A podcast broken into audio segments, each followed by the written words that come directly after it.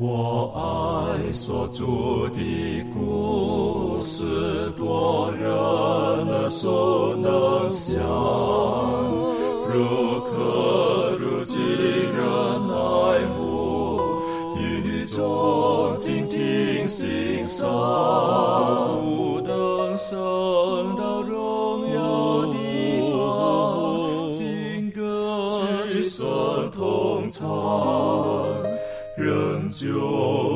主的故事，永远传讲不完。我很难说那故事，永垂不朽传万代，在天仍然的诉说，主耶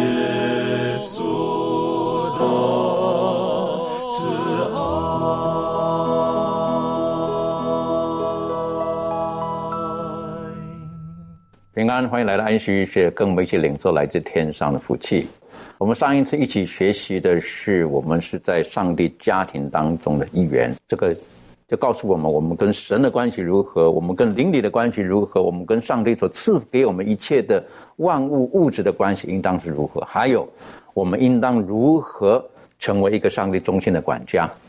而今天呢，我们进入到第二课学习的时候。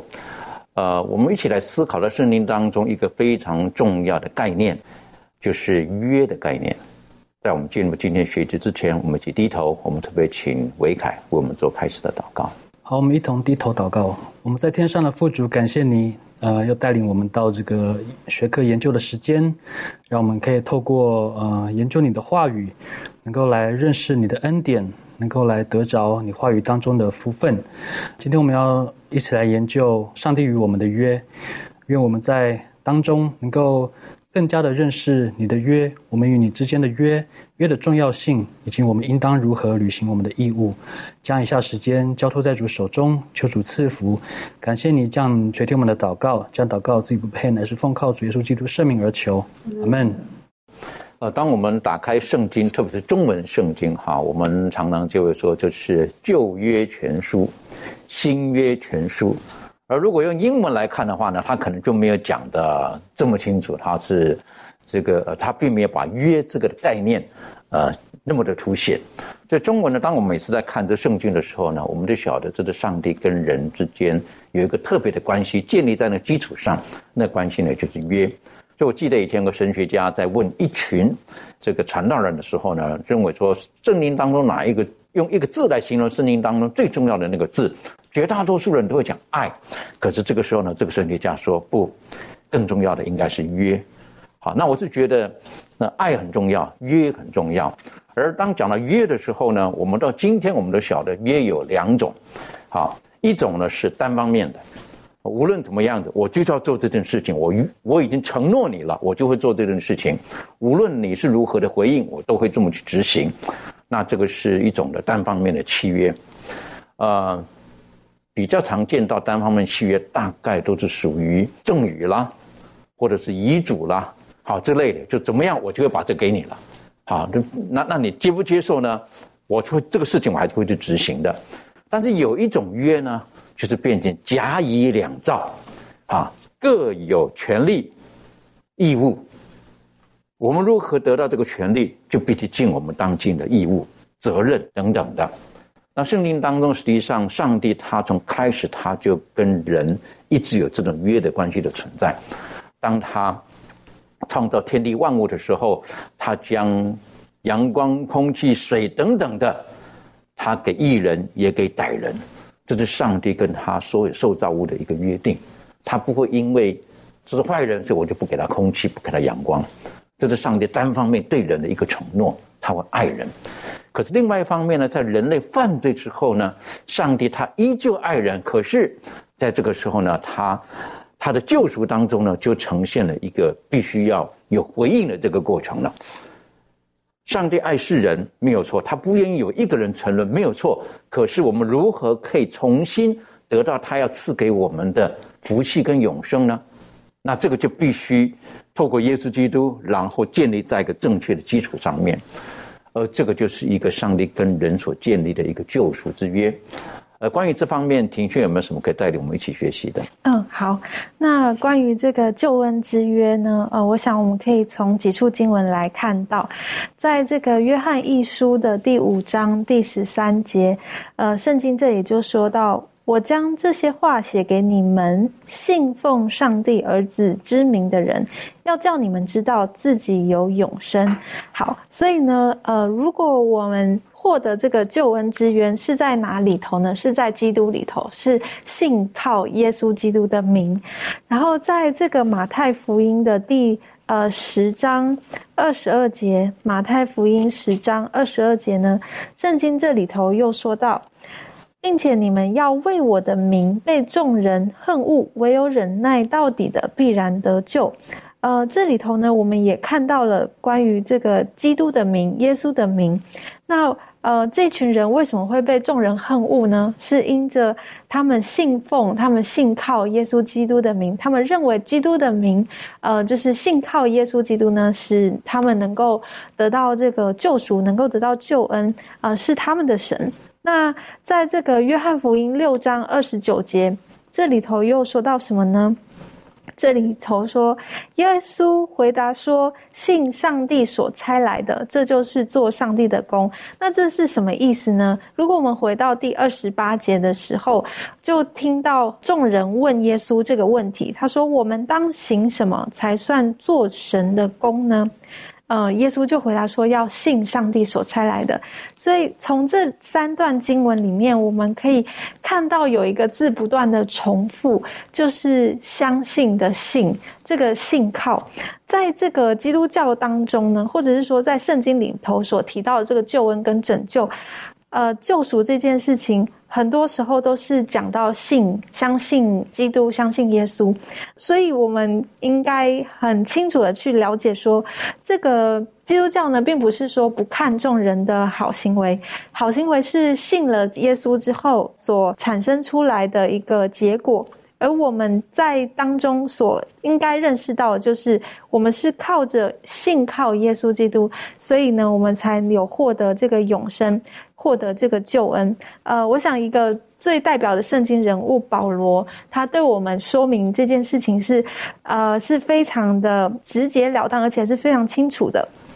那我看到的这个经文呢，是在这个罗马书的第三章二十三到二十四节，这里就说到什么呢？保罗就说：“因为世人都犯了罪，亏缺了上帝的荣耀，如今却蒙上帝的恩典，依基督耶稣的救赎，就白白的称义。”好，那这边我们就可以看到说，上帝他设立耶稣作为挽回祭，而且是凭着耶稣的血。借着人的信，然后显明上帝的意，所以这段经文其实保罗他就已经很明显的就把这个救赎的意义非常条理分明的呃说了出来。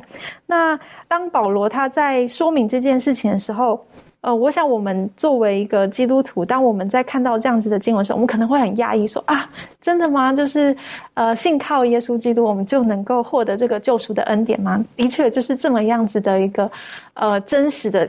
一件事情，就是当我们很明确的知道，我们是没有办法靠着自己而获得这个救恩，我们唯有靠着这个，呃，耶稣基督他的牺牲，耶稣基督他无罪的牺牲，我们才有可能获得这个救恩。我想这个是在一开始的时候，让我在去学习救恩之约的时候，一个很宝贵的教训。的确，哈，这个呃，神他愿意把救恩赐给所有的人，但是这是有条件的。刚刚提到的，你要相信。那信的背后呢？刚刚的经文当中，庭轩带我们看的经文，其中也提到了，可能我们会经过一些苦难，所以我们要忍耐。在信的过程当中，我们要忍耐，而且还讲说我们要很努力，要很殷勤。好，就保罗他自己的见证，他也说到，他说。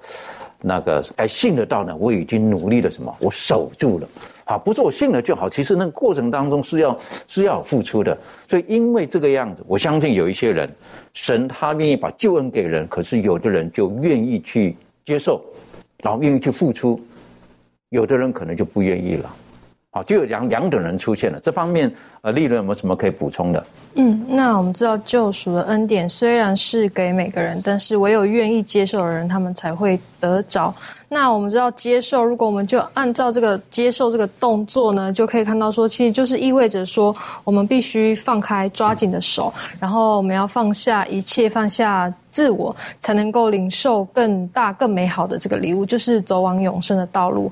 但是呢，其实这个接受不单只是有一颗愿意的心，其实在当中我们也必须要去坚持走这条路，直到基督来临的这个日子。因为呢，我们知道说忍耐到底的必然得救。那也正如耶稣他所做的一样，他是我们信心创始成终者。但是呢，我们不要想着说是因为我们愿意接受的这个行为。而得救了，而是因为我们相信，所以得救。那当我们相信主，然后愿意接受时，我们的行为也会得到改变。那因为一个人只有凭借着信心，才能跟上帝建立起这样子真正的关系。那这样的关系呢，也会让我们更能坚守着，然后直到最后，然后我们就得到这个救赎的这个恩典。的确哈，所以要得到的时候，简言之就是我们必须要要付出。好，我们要付出。这个付出，有的人可能觉得代价很大，啊，有的人代价很大。那为什么有人会觉得代价很大呢？可能他们很珍惜他们手中所拥有的物质。那我们其实上一次你学习过了嘛？一切所有的都从上帝来的嘛。当如果我们有正确的概念，我们与人、与神、与我们所有的一切的物质建立在一个正确的基础上的时候，实际上我们要取舍那个，就我认为就比较容易了。因为当如果我们知道那其实不是我们的，我们只是个管家而已的时候，我们就比较容易照着主人的心意去去动用，哦，去去使用我们所有的这一切的东西。但是人往往很奇怪哈，我们希望可以得到满满的福气，但是我们又不愿意付出。所以因此呢，以色列人他们出埃及的时候，耶和华上帝将他们从埃及带出来的时候，再再的提醒他们。啊！你们是亚伯拉罕的后裔，万族要因你得福，我也会赐福给你们。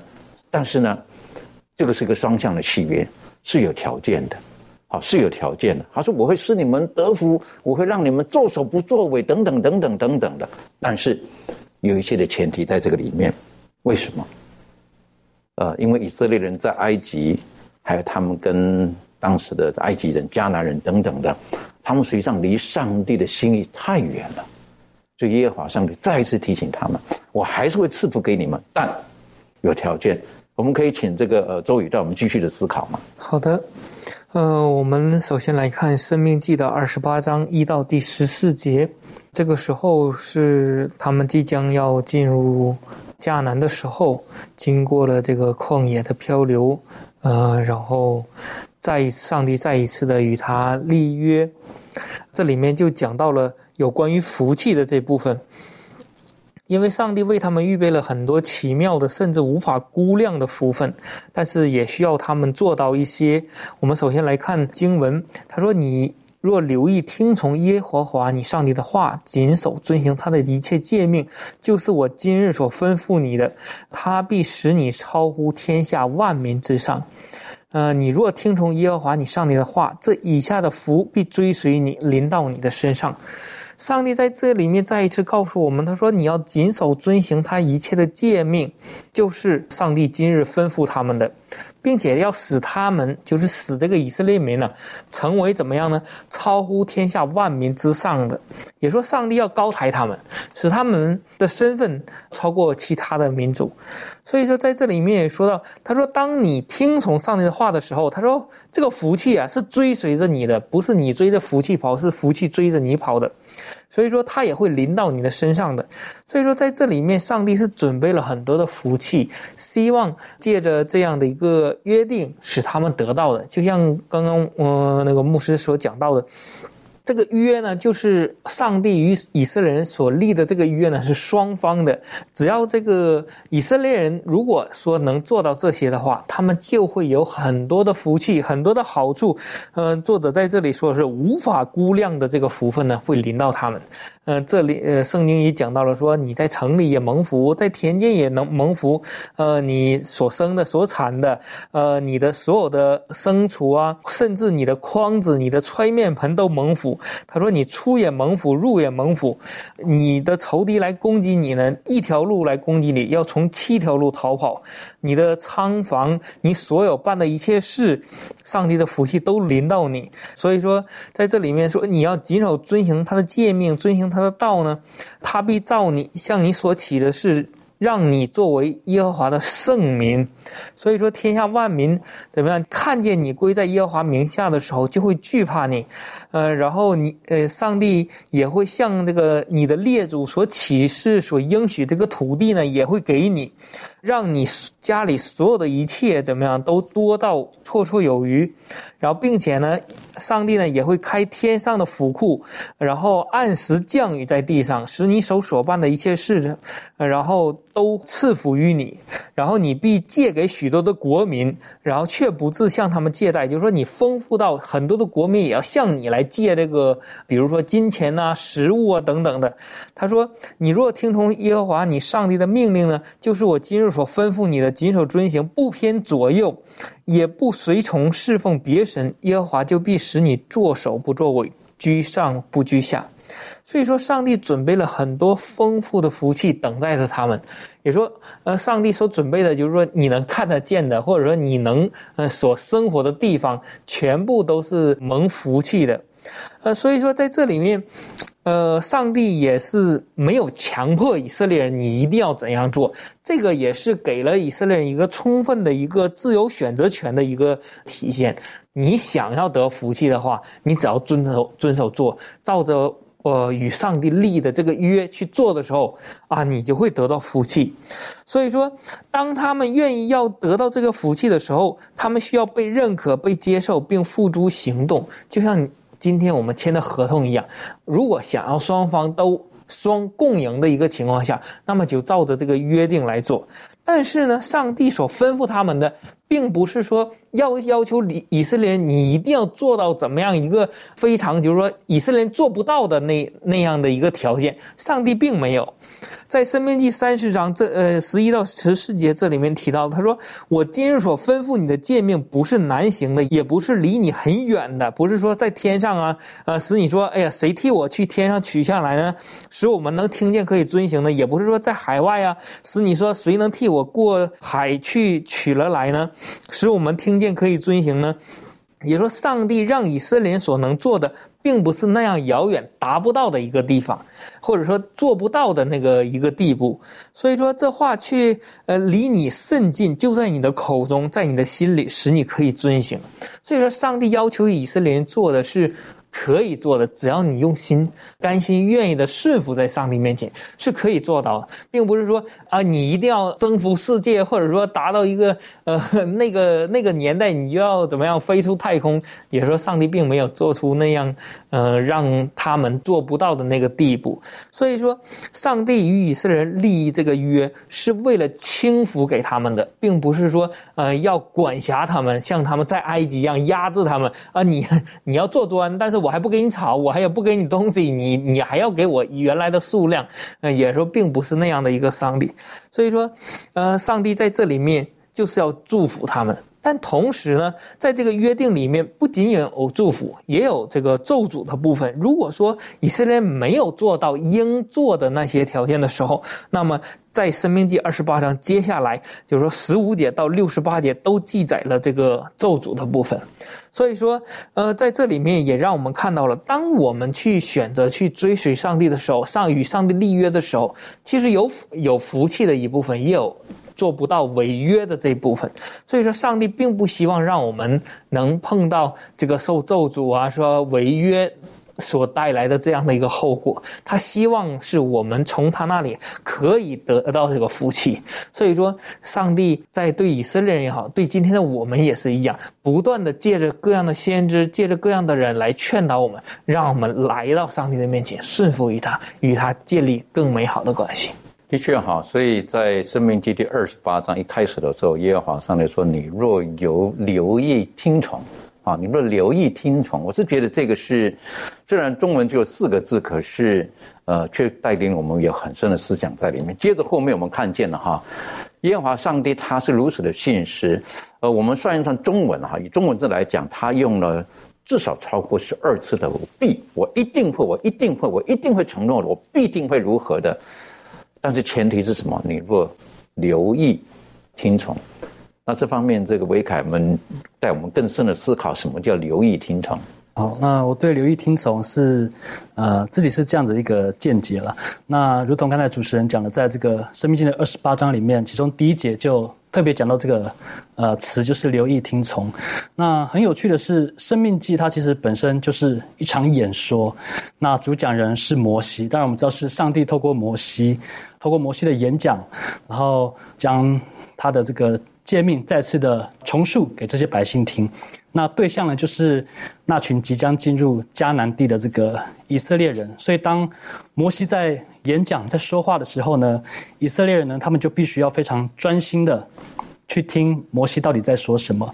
那呃，我想对于我们今天，对今天的我们而言呢，上帝则是透过整本圣经在对我们说话，所以我们也应当留意听从，看圣经里面到底。说了哪些话？那我们知道圣经里面包含着非常多的东西，呃，有上帝的律法，有应许，有预言，里面也叙述了这个父子圣灵的创造，他们的能力，他们的慈爱，他们的公义等等的非常包罗万万象的这个内容。那这些种种的一切呢，也与都与我们能否进入天上的应许之地，与我们的永生是息息相关的。那。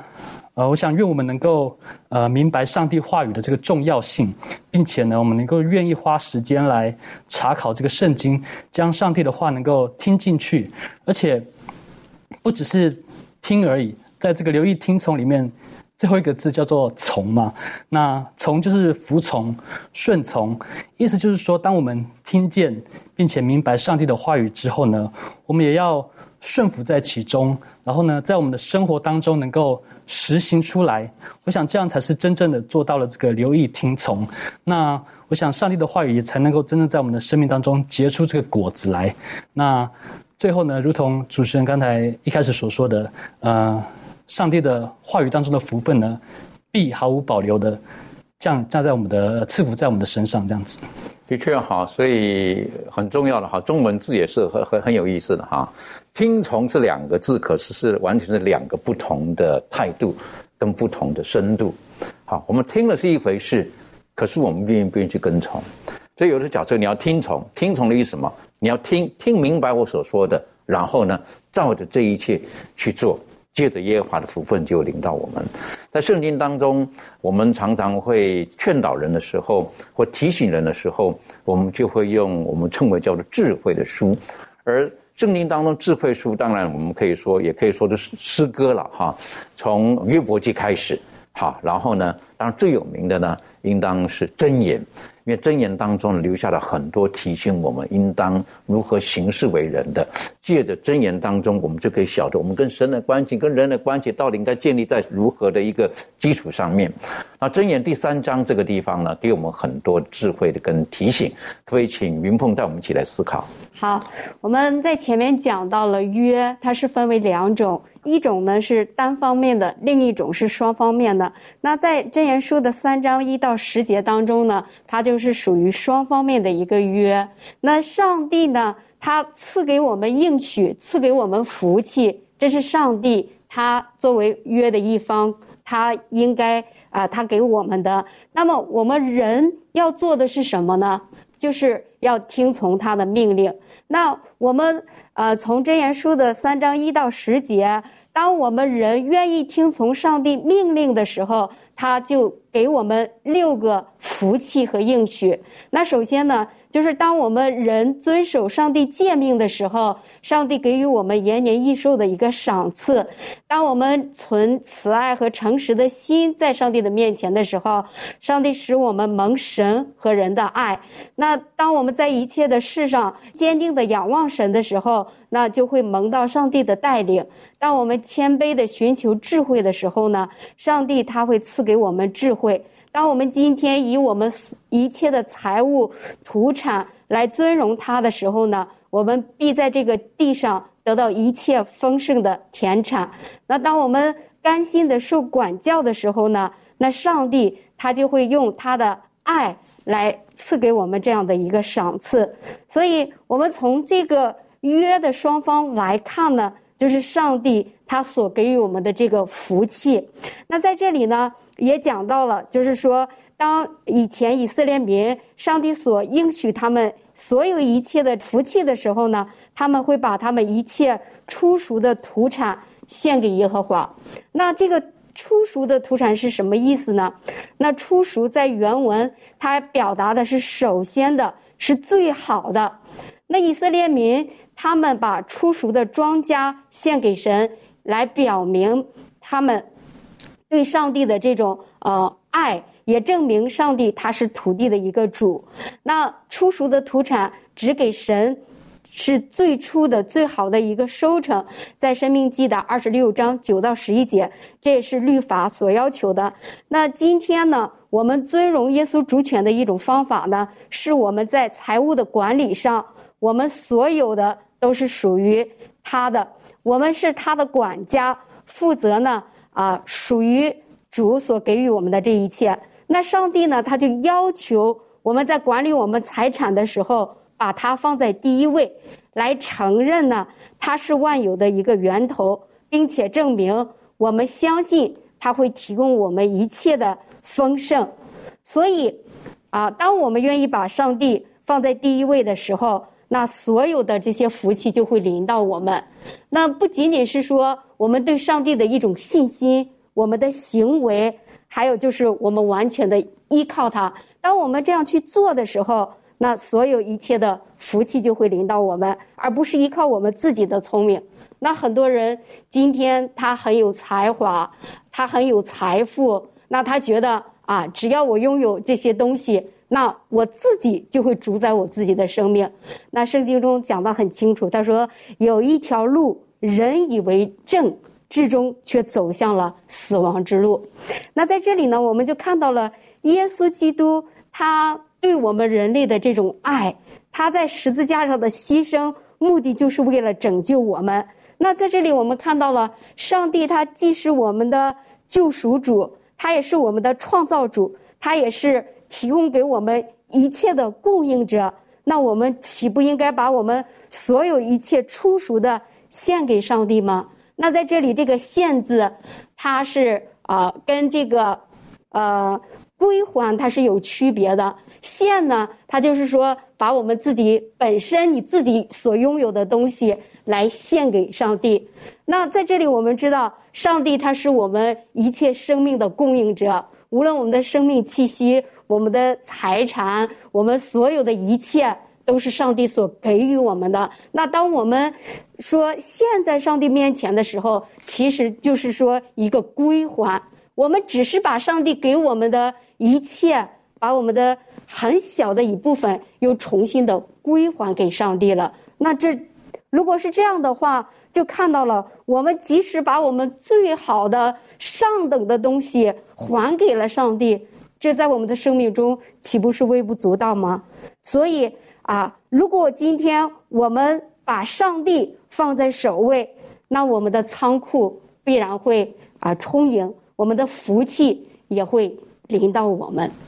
的确哈，所以你在我们在思考这个箴言第三章的时候呢，嗯，特别提到的有六种的方面的福气啊，神会源源不断的，他愿意赐福给我们。当然，呃，我们要如何的去去报报怎么讲报答他呢？就是我们要尊荣他。好，我们尊荣他的方式呢，就是将我们所得到的，呃，照他的心意，然后。归还给他，实际上归还给他这个很深的含义在里面的。实际上不只是把物质带到神的殿当中去，带到他的府库当中去，而也是我们对于周遭人的这种的爱心的表达，这也是其中很重要的一部分。可是回归到现实层面，有的时候我们可能会思考另外一方面层的问题，就是有的时候我们生活上不一定是很顺遂的，也许是我们可能做生意有了亏损。亦或是因为整个大环境的不景气，然后我们的，呃，家里面其实并没有有，并不是有余的，可能还有缺乏的。就在这个时候，我知道有一些基督徒的确很挣扎。好，当他们生活碰见困难的时候，呃，他们就觉得我连活下去可能都是有很大挑战的时候，我怎么样去去去去奉献呢？当这些应许临到我们的时候，我们好像看到并没有，我们好像并并没有得到应这个应许当中里面所有的一切。神说我会使你如何如何，可是我们没有得到的时候，我觉得很重要的关键，呃，我们不能失去的就是我们不能失去我们对上帝的信心。纵使整个环境对我们不是很顺利的时候，我们不能失去对上帝的信心。呃，这是很重要。这方面，庭轩有没有什么可以再补充和分享的？呃，我想简短的回应牧师刚才说到的，呃，当如果这些状况发生在我们的生命里头的时候，我相信是上帝认为我们需要。我们需要去经历这一段，或者是我们需要，呃，就是有这一段的经历，然后来帮助我们在属灵生命上面有成长。那回归到嗯，刚才牧师所提到的这个部分呢，我觉得有一件事情就是我们需要跟上帝重新对焦，就是我们需要知道说，你所读的这本圣经，还有你所认识的上帝，呃，你所见证的这一切，上帝是全知全能的，而且他是。呃，为我们预备一个是很好我的一个计划跟满满的旨意在当中。虽然当我们收到一张一张的账单，我们好像血压都会飙高，就觉得哇，我们下一餐在哪里？我们该怎么面对我们的生活、我们的妻儿？但是我们解决的方法，应当是将我们的心思意念重新导向在上帝里头。那光说好像没有凭据，我们可以来看一处经文。让我们可以知道，上帝会按照他丰盛的荣耀供应我们的一切。那这个经文呢，就是在这个马太福音这里头，就是有提到说，我们要先求他的国和他的义，而他就会将呃我们所想要的呃我们所需要的就赐给我们。那这个。这个经文里面所发呃所讲的一个内容是什么呢？当我们说先求他的国和他的义的时候，呃，并不是祈求而已。很多时候，我们基督徒。并不是说会放弃信仰，或者是说放弃祈求这件事情。可是我们是祈求说赐福，就是我们祈求的是福气，而我们忘记去祈求就是赐福的这位供应者。然后，当我们的就是焦点错焦到只想要这些福气的时候，我们的生命就会呃。专注在这些事情上，然后我们就没有办法看到上帝的丰富跟荣耀。所以，第一个这件事情，先求他的国和他的义是什么意思呢？就是我们求上帝的旨意可以彰显在我们身上。诶，今天我今天有经济上面的困难，或者是我有遇到什么样的苦难，我求上帝的旨意彰显在我的身上。神，你是不是允许这些经济的困难临到我？是要我学习什么？就是一种呃心态上面的一个转换。那上帝的国呢，就是我们要知道他的权柄是呃存在的，我们要知道他在我们的生命当中是存有他的呃一个方向的。那上帝的意呢，就是要让上帝他的旨意能够呃行在我们的身上。若我们有用这样子的一个心态去面对的时候呢，上帝的应许是，他就会。呃，将这个东西都呃这些东西都要加给我们。那我呃另外一个部分呢，我想到的就是说，呃，当我们一个信徒生活为人的时候，我们要让上帝来管制我们，然后我们要叫人在我们的身上能够看见上帝的国和上帝的义。有的时候，嗯，就是会看到一些原本很属灵、生命非常好的一些弟兄姐妹，然后当他们就是遇到一些。呃，状况跟一些困难的时候，就会发现，哎，他们的意志消沉了，他们好像不常上教会了，他们的生命好像缺少了神的存在。那这个时候，呃，不禁就可以去思想说，哎，呃，是不是这个时候才是一个你对上帝的一个信靠的真实性？就是说，你真的你的生命里面是不是真的反映出上帝在你里头？那。我相信，呃，神的应许是永远不会改变的。上帝他说有就有，他命立就立，他是没有办法说谎的上帝。所以，当他说出这样子的一个应许的时候，代表说，呃，上帝他。会按着他所说的话，然后去成就这一切。所以我相信，愿意去追求上帝的国，愿意去追求上帝的意，愿意把上帝的事情摆在首位的人，他们一定是这世界上最富有的人，而且愿意去体贴上。上帝心意的人，相信上帝必体贴他们的需要。呃，你带了我们在思考这个马太福音第六章提到先求他的国和他的义的时候，很重要。你刚刚重复了几次的讲到说对焦。好，我们重新要重新把焦点，我们基督徒在奔走天路上的那个焦点呢，放在什么地方？如果我们的焦点只在于神所要给我们的福气的内容本身，而忘记了，呃，更重要的不是这个物质的东西或我们所想要的这个。而更重要的是，跟这位赐福的神有那正立建立在那更正确的基础上面的时候，我们就会失焦，我们就会失去了，呃，我们可以得到更大的祝福在里面。那为什么会失焦呢？我个人觉得，很多时候是我们受到这世界今天的很多的价值观的影响，我们会攀比，我们会比较。我们会觉得，哎，他这样好像比较幸福。我们的幸福感，我们的满足感，有的时候是被被所看见的东西、物质或者是媒体所教导的。所以，因此我们觉得有了这个就代表幸福，没有这个，哎呀，你人生好像有了缺口。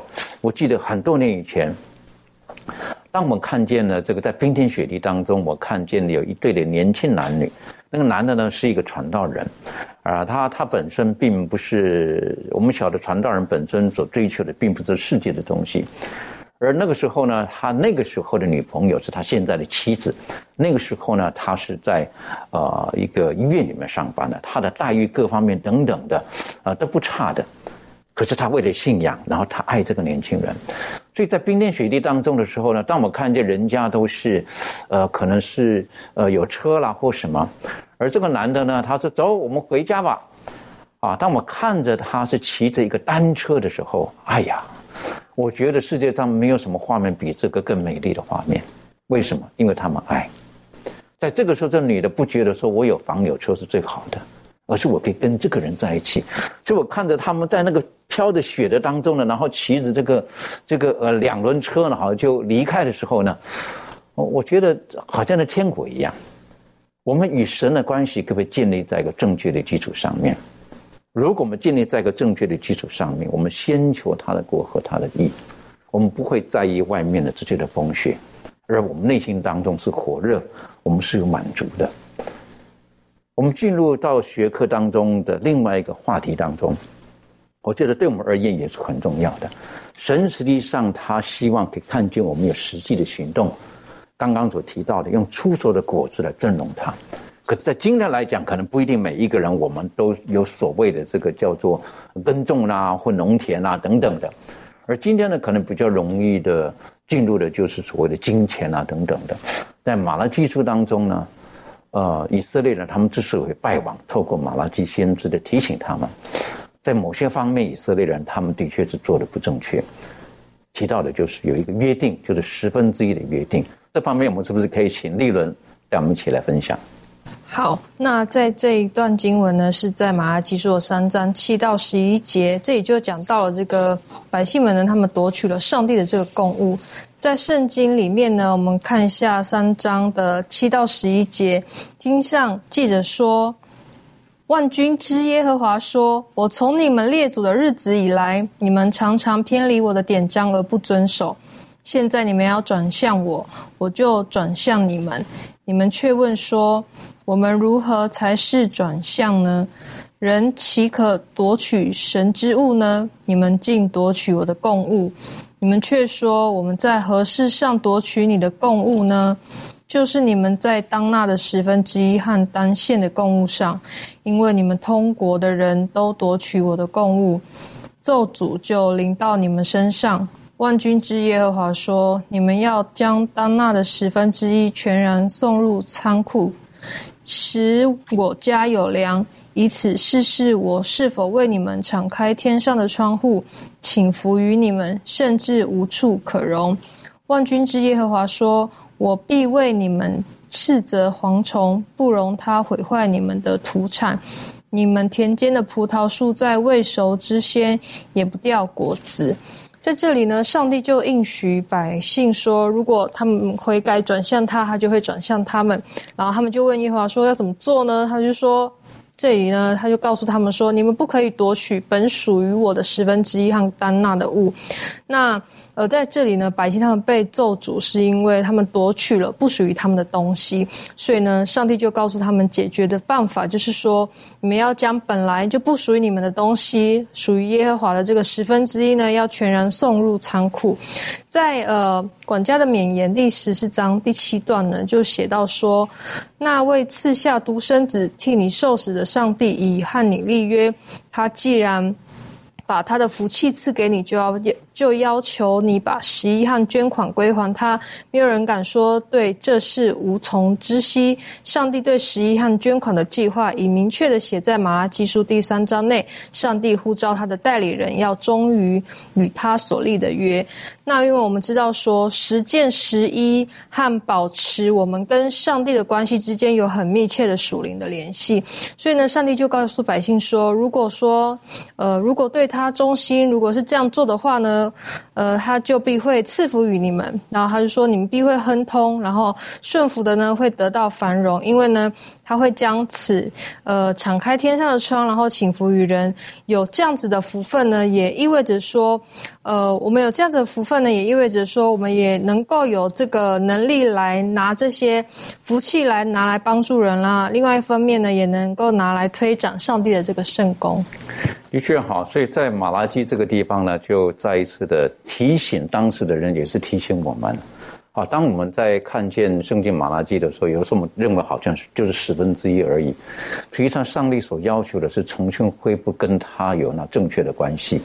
我是觉得这个是当时以色列人他们所疏忽的，甚至他们有的时候他们用呃属神的十分之一去做满足他们自己私欲的事情。所以在这个地方呢，神他他再一次的呃提醒以色列人，他说这是你们当纳的。啊，当纳的那用这个字的这个形容呢，我就觉得就是你你你你无法选择的，这一定要做的事情，不是我今天选择我想不想要的。为什么？因为我们说纳税，这个这个是没有得逃的，好，这应该要做的这个事情。所以当纳的十分之一，等于说这是每一。各属上帝的子民该该做的一件事情。当然，到马拉基这个时候，我们晓得整个的历史是从摩西甚至更早之前，我们晓得，呃，第一次讲到十分之一的这件事情呢，是从亚伯兰的身上我们看见了。然后后来到他的孩子，他雅各他也讲，他说，如果哪一天你让我回来之后，我也会有这十分之一带到神的面前。当然，在摩西的这个律法书当中呢，写的更直接了。啊，十分之一是做什么的？日后我们会探讨这个。可是，在这个地方，神他希望是跟以色列人重新可以恢复起那正确的关系。所以，我想请问一下周瑜啊，关于这个讲到十分之一的时候，能不能验证一个属上帝的子民或基督徒，他跟神的关系是不是在一个正确的基础上面？十分之一到底它所象征的是什么？代表的是什么？这方面你有什么可以补充和分享的？好的。嗯，确实有人这样讲过。呃，是呃，缴纳十分之一呢，也是可以看出一个人的属灵的状况，但是呃，也并不绝对。在圣经当中，《路加福音》十八章的十一到十二节，这里面讲到，他说法利赛人站着说，自言自语的祷告说：“上帝啊，我感谢你，我不向别人勒索、不义奸淫，也不像那个税吏。我一个礼拜进食两次，凡我所得的都捐上十分之一。”也说，当这个耶稣将这个法利赛人和这个税吏讲他们在祷告的时候，我们可以也可以看出来，有些人也可以是呃将这些做的都很好，但不见得他与上帝有一个更亲密的关系。因为如果有更亲密的关系，他们也不会处处找耶稣的把柄，也不会看看不出耶稣是弥赛亚。所以说，在这里面也不能这么绝对的来讲，但是呢。呃，也可以通过这个我们的奉献来看出我们与上帝之间的关系。呃，因为曾经我记得有一个朋友问我一个问题，他说：“如果一个人或者是在我身上，你得了一百万和你得了一百块钱，哪一个你认为是这个奉献这个十分之一更容易？”而我我也在思考这个问题，好像一百万你有很多的钱，拿出十分之一，好像差不多才十万块，然后好像很容易，但是好像对比起来，十万块也又又很多。如果说一百块拿出十，只拿十块钱，啊，但好像更容易一些，因为十块钱又没有多少。但是对于他来讲，好像又很多，这个好像很很矛盾，内心当中很挣扎。但是呢，我那个朋友就讲了，他说。一个爱上帝的人，他有多少钱那十分之一都是非常容易的。如果一个不爱上帝的人那十分之一，多少都感觉到很多。所以说，其实我们与上帝关系建立的非常亲密的时候，我们就会知道，我们所有的一切都是上帝供给的。上帝并不是。说差你的十块钱，或者是差你的十万块钱，因为上帝说，呃，金子是我的，银子是我的，满山遍野都是我的。所以说，上帝并不是缺那个钱，而是他希望借着这件事情，让我们知道我们与上帝之间的关系。我们是被造者，上帝是创造者，他没有撇弃我们，他是我们的供给者，他供给了我们所有的需需要，呃，我们所有能得来的。得获财的力量，所有的一切都是上帝给的。那么，当我们将我们所有得的一切，呃，就是说其中的十分之一拿到上帝面前的时候，第一是承认我们与上帝之间的关系；第二个也让我们看，让我们知道，永远的不要去骄傲自满，感觉自以为是自己可以做什么，因为这一切都是上帝所给的。所以说，通过这个十分之一，是让我们能看到我们与上帝之间的关系。我们可以这么说哈，一个与上帝关系建立在一个正确基础上的，他在十分之一或者其他的这个供物上面，他是是是不用去质疑的。但是像你刚刚所提到耶稣基督时代的时候，他指责那些很忠心缴纳十分之一的，可是他对于那些有需要的人是如此的冷酷的时候，那耶稣基督就提出了一个责备在里面的。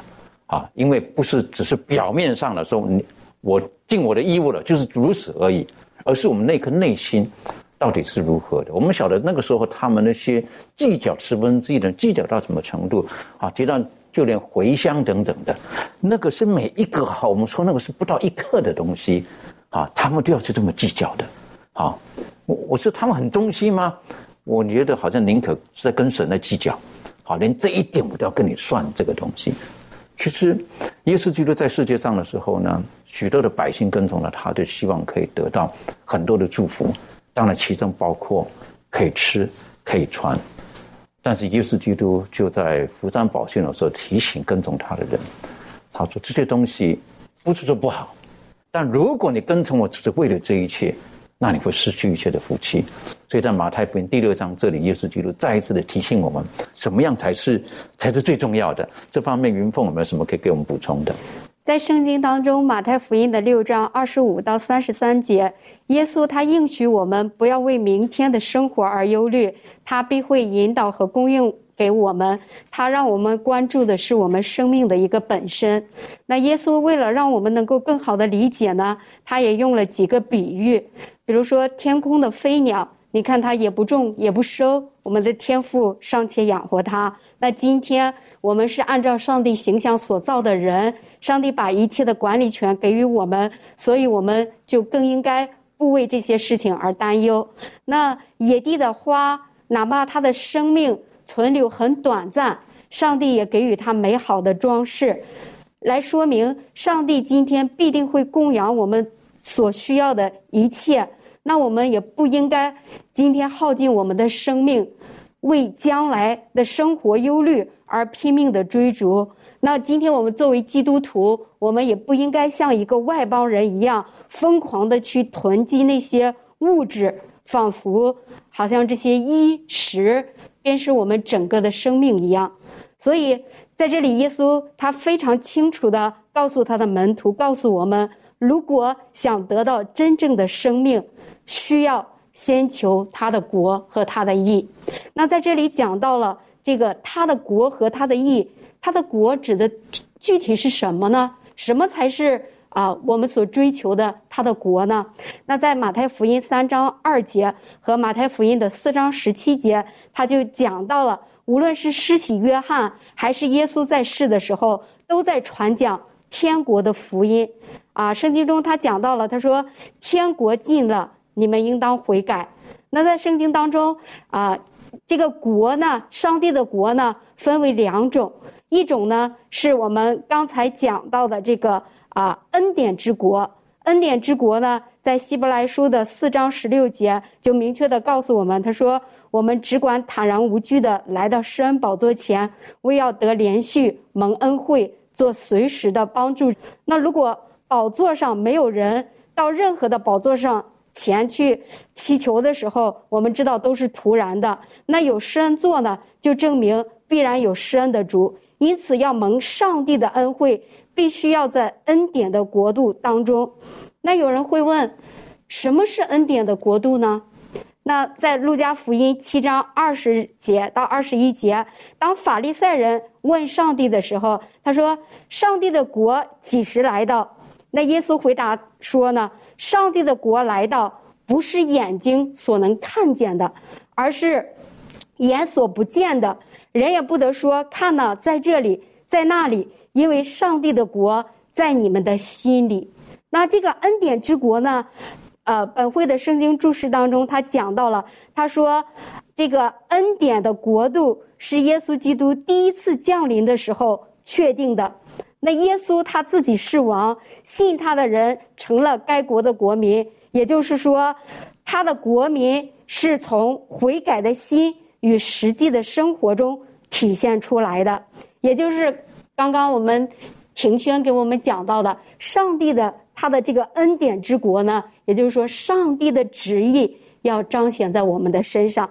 那还有一个国度呢，就是将来的荣耀之国。在马太福音二十五章三十一节讲到了，当人子在他荣耀的国度当中，同着众天使降临的时候，要坐在他的宝座上。这个荣耀的国是指。耶稣基督第二次再来的时候，荣耀之国将会降临。那现在这个国度是讲的恩典之国。这个恩典之国，也就是说，我们需要在我们的心中顺从圣灵的引导，从而活出顺从上帝旨意的生活，并且在我们的生活中彰显上帝的荣耀。